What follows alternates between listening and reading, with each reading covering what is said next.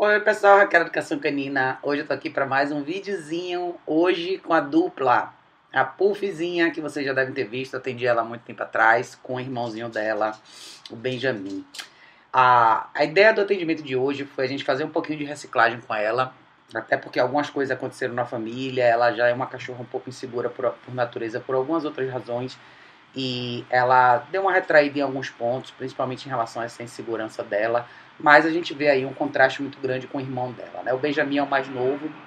Na época que eu atendi ela, ele era bem pequenininho, ele ainda não participou das aulas, e dessa vez eu vim justamente para trabalhar um pouco dessa questão, dessa agitação extrema dele, dessa ansiedade e tudo mais.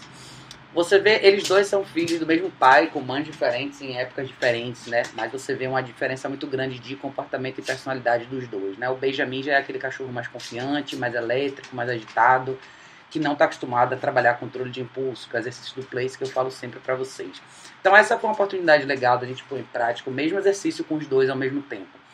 A Puff já tinha mais prática nisso, então ela já relaxa com mais facilidade, mas ele já tem um, um grau maior de agitação. Ele está acostumado a interagir com as pessoas o tempo todo, todo mundo que vem em casa ele quer ver o que está acontecendo e ele tem aquele gatilho típico de estímulos que surge, né? Então ele tende a vocalizar toda vez que alguma coisa nova acontece principalmente quando vai estar tá próximo horário da alimentação, quando a gente vai manipular comida, quando vem pessoas aparecendo, interfone tocando, campainha, coisas desse tipo.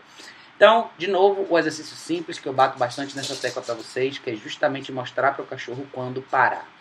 Eu falo isso direto porque eu sei que essa é uma dificuldade que muita gente tem, que é desacelerar a mente do cão, fazer o cachorro acalmar, relaxar e sossegar no ambiente quando a gente está no ambiente, quando tem distrações, quando tem estímulos e assim vai. Talvez seja uma das grandes dificuldades que muitos cães têm, que é justamente essa. O famoso exercício do place serve para isso. Aprender a controlar os impulsos naturais, aprender a controlar essa reação que vem de estímulos diferentes, justamente para o cachorro ficar mais apto a participar da vida da gente de forma real. Não só no ambiente doméstico, mas no ambiente social. Vocês vão ver que no início aí, apesar dele estar tá cansado, a gente já fez uma boa parte do exercício, o que acaba acontecendo com ele é todos os sons, todos os barulhos deixam ele alerta novamente, né? Então é esse momento onde ele está quase dormindo, ele levanta de novo e quer ver o que está acontecendo. Essa parte do vídeo já é um pouco mais para frente do exercício. Eu fiz muitas repetições dele ir para o tapete, encostar as quatro patinhas. Usei uma parte da comida do dia para isso, enquanto ela esperava. E eu trouxe ela junto para exercício com ele, porque eu quero que eles aprendam a fazer as coisas juntos também. Afinal de contas, na vida social, eles vão dividir muitos, muitos momentos como esse não só com visitas em casa, mas em ambientes sociais também. Então, é muito legal vocês verem, ele tem nove meses só, ele é jovem, e essa é a primeira vez que a gente está fazendo esse exercício. Eu pus as guias neles aí, mas as guias agora já estão no chão. O que vocês podem perceber do comportamento dele versus o dela, né? Ela já está totalmente rendida na situação, porque ela já pratica isso há mais tempo. Ele continua mentalmente ligado, né? No que está acontecendo ao redor dele. Então, quando ele abaixa a cabeça, vai para um modo meio que eu vou relaxar, mas aí qualquer movimento que surge ao redor, ele levanta novamente. Então agora eu sentei até mais próxima deles, justamente para testar essa habilidade dele de estar sentado perto de você e não necessariamente vir para você. Isso é muito comum com cães bonitinhos, porque as pessoas tendem a querer pegar no cachorro o tempo inteiro e sem querer você tem pessoas estranhas alimentando o que você não quer no seu cachorro. Então esse é um ponto importante para a gente considerar. Vocês podem ver que tem um pouco de inquietude por parte dele, né? Ele põe a cabeça para frente, depois ele põe a cabeça para baixo do sofá. É bom a gente observar esses pequenos momentos, porque às vezes a gente acha porque só a posição física do cachorro está no lugar que mentalmente ele já está ali, mas às vezes não é isso. Então vocês podem ver que ele está bem alerta ainda em relação às coisas, apesar dele já estar tá com sono, você vê que o olho já está piscando, mas ele ainda fica prestando bastante atenção no que está acontecendo ao redor dele. E é isso aí que a gente quer quebrar, né? Então ele teve vários momentos onde ele, no início ele não queria ficar, eu saía de perto, ele saía também depois ele tentava morder a guia, quando ele, quando ele viu que isso não funcionava, ele tentava engajar com ela. Então, lembre, o que a gente quer nesse exercício é que o cachorro literalmente relaxe. Você quer 100% de rendição. Você quer que o cachorro relaxe no exercício e simplesmente exista. É o famoso poder de existir. Ao redor de distrações, e aos poucos vocês vão incluindo distrações maiores, né? Que no caso seria a rua, ou sons diferentes, ou mais pessoas dentro de casa e por aí vai. Eu quero mostrar para vocês que esse é um exercício que exige paciência do nosso lado. Criar esse primeiro momento para alguns cachorros é diferente. No caso dela, quando eu fiz o treinamento com ela muito tempo atrás, foi bem mais fácil. Ele já é mais impulsivo, já é mais agitado. Tá vendo de novo essas mudanças de posição o tempo todo? Põe a cabeça para lá, põe a cabeça para cá. mostra que a mente do cachorro ainda está um pouco mais ligada. Então, pode ver que ela já dormiu, já fechou os olhinhos, ela já relaxou mais, mas ele está sempre nesse modo. Será que alguma coisa acontece? Será que eu vou para cá? Será que eu olho para lá? Ele tem mania de entrar embaixo do sofá também. Então esse também é um exercício onde a gente quer que o cachorro se mantenha no lugar onde você especificou e não necessariamente onde ele escolheu. A gente só pode dar escolhas para o cachorro depois que ele entende exatamente o que ele precisa fazer.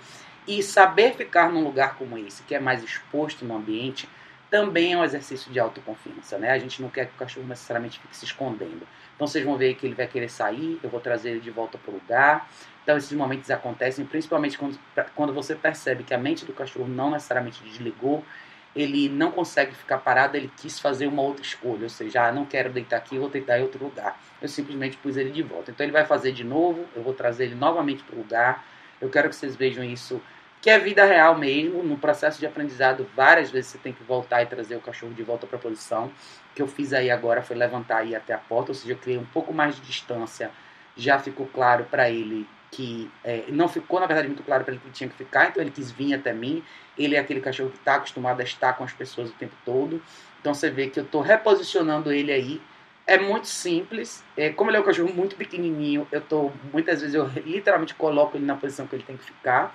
Eu faço isso algumas vezes para garantir que ele vai entender a mensagem, porque ele está acostumado a interagir sempre. Então, eu acho que esse é um alerta para vocês que às vezes se preocupam em interagir o tempo inteiro com o cachorro, dar o tempo inteiro coisas para o cachorro fazer. Quando você faz isso o tempo todo, o cachorro não aprende a relaxar. E muitas das vezes no ambiente doméstico, tudo que a gente precisa é que o cachorro relaxe.